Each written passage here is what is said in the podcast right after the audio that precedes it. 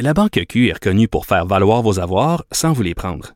Mais quand vous pensez à votre premier compte bancaire, tu sais, dans le temps à l'école, vous faisiez vos dépôts avec vos scènes dans la petite enveloppe. Hmm, C'était bien beau. Mais avec le temps, à ce compte-là vous a coûté des milliers de dollars en frais, puis vous ne faites pas une scène d'intérêt. Avec la Banque Q, vous obtenez des intérêts élevés et aucun frais sur vos services bancaires courants. Autrement dit, ça fait pas mal plus de scènes dans votre enveloppe, ça. Banque Q. Faites valoir vos avoirs. Visitez banqueq.ca pour en savoir plus. Bon, euh, le gouvernement Legault qui a annoncé 100 millions de dollars pour le soutien à domicile. J'en parle avec le docteur Régent Hébert, qui est gériatre et porte-parole du collectif Action COVID. Docteur Hébert, bonjour. Oui, bonjour. Bon, le premier ministre Legault qui a été interrogé aujourd'hui encore sur Noël, c'est la, grande question. On se demande donc qu'est-ce qui va se passer à Noël et avec raison. Euh, il a expliqué qu'on étudie actuellement la possibilité d'autoriser des soupers de Noël de 10 personnes, trois foyers quand même différents. Moi, je trouve ça beaucoup. Euh, vous pensez quoi de cet enjeu qui, euh, quand même, euh, est assez au centre des préoccupations euh, des Québécois en ce moment? Et le gouvernement se fait talonner là-dessus quand même depuis quelques semaines déjà? Là?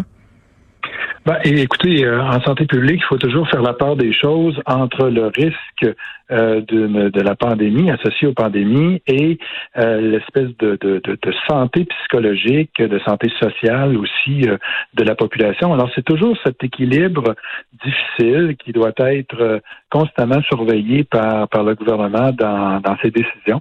je pense qu'il y a là, donc, comme pour l'Halloween ou pour les autres décisions mm. du gouvernement, toujours un compromis à faire entre le risque de s'infecter lors de ces fêtes-là et la quasi-nécessité de, de voir ses proches dans une perspective de, de, de, de santé, de santé sociale, familiale. Alors, c'est euh, une part des choses, un équilibre qui n'est pas facile et je ne voudrais pas être euh, dans les bottines du, euh, du premier ministre et, et du ministre là-dessus parce que il n'y a pas de de directives claires qu'on peut qu'on peut aller chercher dans la littérature scientifique. Vous savez, c'est on est là dans l'interprétation de la science et non pas et non pas dans la science. Il n'y a jamais eu une étude qui a été faite spécifiquement sur les parties de Noël et le risque de propagation de l'infection. Alors vous comprenez que c'est toujours une interprétation de la science qu'on doit faire euh, et qui euh, souvent est, un, compromis, un équilibre. Mais j'ai l'impression, mais vous l'avez été là, dans leur bottine, vous avez été ministre de la Santé à un moment donné. Euh, on l'a vu avec l'Halloween, j'étais contente que, que vous fassiez allusion parce que on a permis l'Halloween, puis on pourrait penser en ce moment euh, que le niveau de cas qu'on a dans les écoles euh, présentement découle euh, de cette fête-là. C'est une supposition que plusieurs professionnels de la santé ont si on permet Noël pour des raisons humanitaires, parce qu'à un moment donné, ça n'a pas de bon sens, puis on sait très bien qu'il y a des gens qui vont enfreindre les règlements de toute façon, c'est bien clair, là, M. Hébert, qu'il y en aura une conséquence, qu'on aura des cas.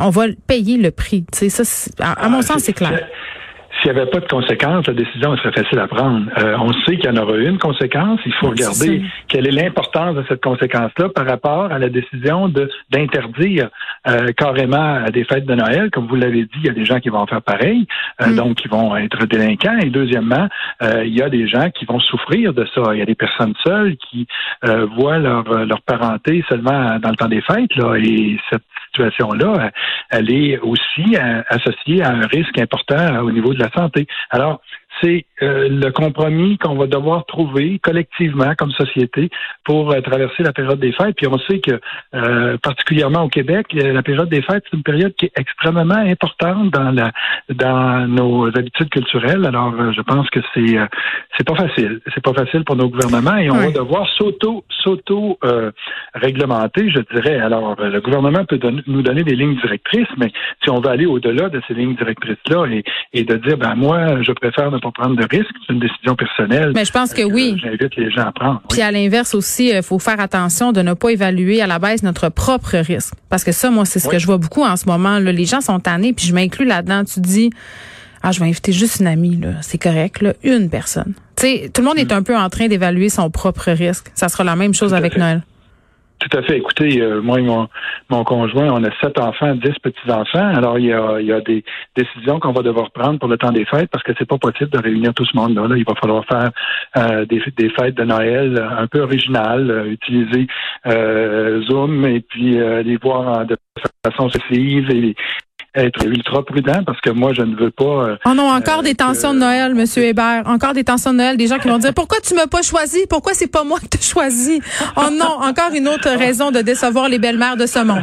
Ok, docteur Hébert, on revient là sur euh, les 100 millions. Ok, euh, 100 millions, ça a l'air vraiment gros, tu sais, pour le commun des mortels. Euh, ce 100 millions là, il est injecté pour le soutien à domicile. c'est un dossier que votre collectif là, poussait énormément depuis des mois. est-ce que vous êtes satisfait de ce chiffre-là? Ben, écoutez, c'est un pas dans la bonne direction. Ce qu'on réclamait, c'est d'une part de ne pas avoir de, délestage des soins à domicile pendant la deuxième vague, comme celle qu'on a eue pendant la première. Ça semble respecté, c'est-à-dire que les gens continuent à recevoir les services qu'ils recevaient avant, au moins. Deuxièmement, mhm. on voulait que les salaires des préposés dans les entreprises d'économie sociale et pour le chèque emploi-service soient rehaussés. Euh, le gouvernement a consacré une certaine somme là-dessus. Ça permet de rehausser le salaire des préposés en soutien à domicile à 16 dollars, alors que le salaire des préposés en CHSLD a été rehaussé à 26 dollars. Vous voyez qu'il y a encore un écart, mais on a fait un pas. Euh, important pour euh, combler cet écart-là, de façon à ce que on puisse retenir les préposés dans le secteur des soins à domicile et attirer des préposés là, pour euh, être en mesure de fournir les services. Mais, encore là, 65 millions, 65 millions euh, qui sont donnés aux établissements, c'est pas beaucoup. Euh, c'est pas ça qui va euh, augmenter de façon significative les soins, surtout pour les personnes qui en ont besoin de beaucoup d'heures de soins. et deuxièmement, ben, il faut falloir s'assurer que ces sommes-là vont vraiment au soutien domicile. Je vais vous raconter mon anecdote personnelle. Lorsque j'étais ministre, on a investi 110 millions dans les soins euh, à domicile dans une seule année budgétaire. De la première, l'année 13-14, où on était au, gouvernement. Et quand j'ai quitté, euh, je suis retourné dans mon travail universitaire, je me suis dit, on va essayer d'aller voir l'impact que ça a eu sur le soutien à domicile. Alors, on a suivi toute une population de 65 ans et plus à mm-hmm. Sherbrooke euh, pendant la période de 2011 à 2016. Et euh, on a regardé tous les services que ces gens-là ont reçus, des services de soins à domicile, et la conclusion, c'est que le nombre de services a diminué de façon progressive pendant cette période-là, sans aucun effet de l'investissement qu'on avait fait en 2013-14. Pourquoi? Ben parce que l'argent est allé dans d'autres priorités des établissements. Et l'autre priorité euh, qui est euh, toujours identifiée et, et nourrie par les établissements, ben c'est l'hôpital tu sais, en fin d'année budgétaire, lorsqu'il y a des déficits, lorsqu'on n'est pas capable de, euh, de réduire le temps d'attente aux urgences, lorsque euh, il faut ouvrir des salles d'opération, ben c'est là que l'argent va. Malheureusement, c'est pas les soins à domicile et c'est pas le CHSLD non plus qui représente la priorité des établissements. Alors, ce que la leçon que je retiens, c'est que tant et aussi longtemps qu'on changera pas le mode de financement euh, du soutien à domicile, ce sera toujours un risque de euh, transférer de l'argent à des établissements puis que ça se concrétise pas hmm. comme des services euh, auprès de la population qui en a besoin. Vous savez, pendant la pandémie, euh, puis c'est encore le cas, on parle beaucoup des infirmiers, des infirmières, des préposés, puis avec raison, là, ils font un travail absolument exceptionnel, puis il y avait des problèmes à, à leur niveau d'emploi. On a moins entendu parler des gens qui font des soins à domicile. Moi, j'ai fait quelques entrevues avec des personnes qui en recevaient pour dire que c'était difficile, le contexte dans lequel euh, on se trouvait. Là, en l'état actuel des choses, euh, Monsieur Hébert, est-ce que vous avez de la difficulté à trouver du personnel pour les assurer ces soins-là? Ben, les entreprises d'économie sociale d'aide à domicile qui euh, sont réparties sur tout le territoire québécois, c'est bien sûr qu'ils ont toujours eu des problèmes de recrutement et de rétention du personnel. Vous savez, ces gens-là travaillent pour à peine le salaire minimum. Là, on va monter ça. à 16 de l'heure. Ça, ça va aider ça, va aider, mais il faut rehausser davantage parce que si on veut être capable de recruter des gens et être en compétition avec les autres secteurs du marché du travail, la restauration, euh, euh, le commerce de détail, etc., ben il faut qu'on puisse payer convenablement ce personnel-là, d'autant plus que ces gens-là ont une, relation humaine très intime avec euh, avec euh, les usagers. Vous savez, les, les préposés tout à domicile, c'est eux qui rentrent dans les maisons des gens, vont donner des bains, les habillent. Parce que c'est toujours les mêmes.